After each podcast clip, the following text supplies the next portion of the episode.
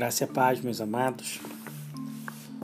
Muito bom tê-los aqui mais um encontro para darmos continuidade falando sobre a reforma religiosa. E nesse episódio vamos falar sobre os reformadores. Sim, vamos começar a falar sobre os reformadores dessa reforma religiosa. Bom, o primeiro deles, o destaque merece aos valdenses. Eles eram discípulos de Pedro Valdo, né? um rico comerciante francês de Lyon, na França, que no século XII né, doou todos os seus bens aos pobres e reuniu os fiéis dispostos né, a lutar contra o luxo e a opulência do clero. Então Valdo lia, explicava e distribuía as escrituras ao povo, né, contrariando os costumes e a doutrina vigente, né, espalhando-se na região de Lyon, depois na Provença, até o norte da Itália e a Catalunha também. Valdo ele congregou em volta de si né, vários discípulos e foram conhecidos como os pobres de Elion, né, que a história nos remete a eles. Então os valdenses mostraram os absurdos da imposição do absolutismo papal e como a reforma religiosa viria a ser inevitável. Foram cruelmente perseguidos e expulsos da França. Porém, eles encontraram refúgio nos vales do norte da Itália. Existem evidências de sobrevivência dos valdenses até o século XV, sendo que o destino mais provável desse grupo tem, tem sido a, ou foi, né, a junção ao protestantismo ou ao anabatismo. Né? Esses são os valdenses. Um outro nome né, que alguns de vocês até conhecem é o John Wycliffe. John ele nasceu na Inglaterra, em Yorkshire, por volta do ano de 1330. Ele iniciou um movimento em favor da libertação inglesa do domínio e poder romano, bem como da reforma da Igreja Católica. Wycliffe foi um filósofo de destaque na Universidade de Oxford, onde ele lecionou filosofia, foi conselheiro do rei, atraiu é, a ira da Igreja Católica né, pela primeira vez ao defender o direito do governo de confiscar as propriedades dos sacerdotes corruptos. Sendo assim, ele escreveu várias obras de cunho teológico e apologético e abordou assuntos sobre predestinação, sobre justificação pela fé, o estado da graça, a autoridade papal e a igreja como uma comunidade dos santos. Né? Um fato que trouxe diversos problemas para o John, John Wycliffe.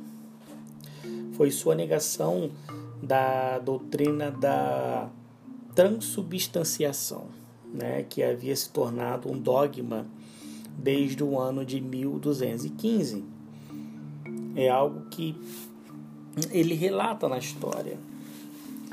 Abre aspas. Além de não aceitar a transformação das substâncias, Wycliffe insistia na prática de oferecer ao laicato não somente a hóstia, mas também o cálice. Fecha aspas. Então, a mais importante obra dele foi a tradução do Novo Testamento para o inglês, terminada no ano de 1380. E o Antigo Testamento foi publicado no ano de 1384, ano da sua morte. Os ataques à doutrina da transubstanciação fez John Wycliffe criar inimigos influentes, fazendo com que ele e seus seguidores fossem, fossem expulsos da universidade ao qual eles lecionavam na Inglaterra por um, por um decreto papal. Olha como o poderio era tão grande, né? As obras dele foram proibidas. O, o então filósofo foi foi declarado um herege no ano de 1415, tendo seu corpo desenterrado e queimado na fogueira no ano de 1427. Isso mesmo, meus amados. Ele foi desenterrado e queimado na fogueira por ser considerado um herege. Mas apesar da morte dele, na morte do líder, os seguidores foram conhecidos foram conhecidos por toda a Inglaterra, conhecido como, né, como os Lollardos, mantendo-se firmes a, a estrutura e ao que o John tinha ensinado, né, um grupo organizado com os seus próprios ministros. Um outro nome também dos reformadores foi John Hus. Né? John Hus ele nasceu na Boêmia no ano de 1369, condenava o culto aos santos e a venda de indulgências pela igreja. Hus também teve também condenava o luxo exercia o luxo que vivia o alto clero católico e pregava a livre interpretação da Bíblia para os cristãos. Foi perseguido e morto na fogueira, mas suas ideias deixaram muitos seguidores. Bom, meus amados, quero parar por aqui por hoje, para no próximo episódio falarmos sobre mais três reformadores. Bom, a gente pode entender o seguinte, que todos esses reformadores, né, até então dito, eles pagaram um alto preço também. Eles eles semearam as sementes com o próprio sangue. Né? Então você vê que nesse período da história dessa reforma religiosa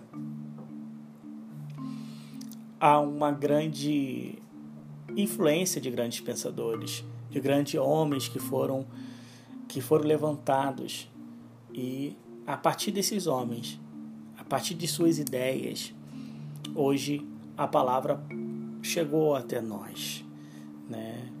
A gente vê até esse período, né, o grande poderio da Igreja Católica Apostólica Romana.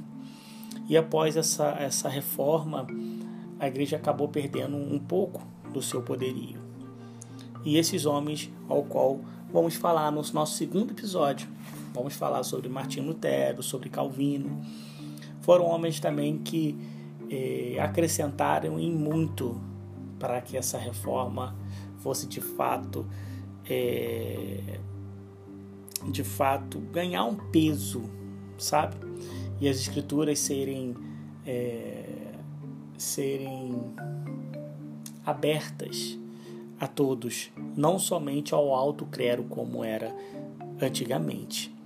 Então a gente nessa quarta temporada nós passarmos, passamos por muita coisa. Chegamos num período bem decisivo, um período ao qual se aproxima muito do nosso da nossa época, né, ao qual a liberdade, ao qual a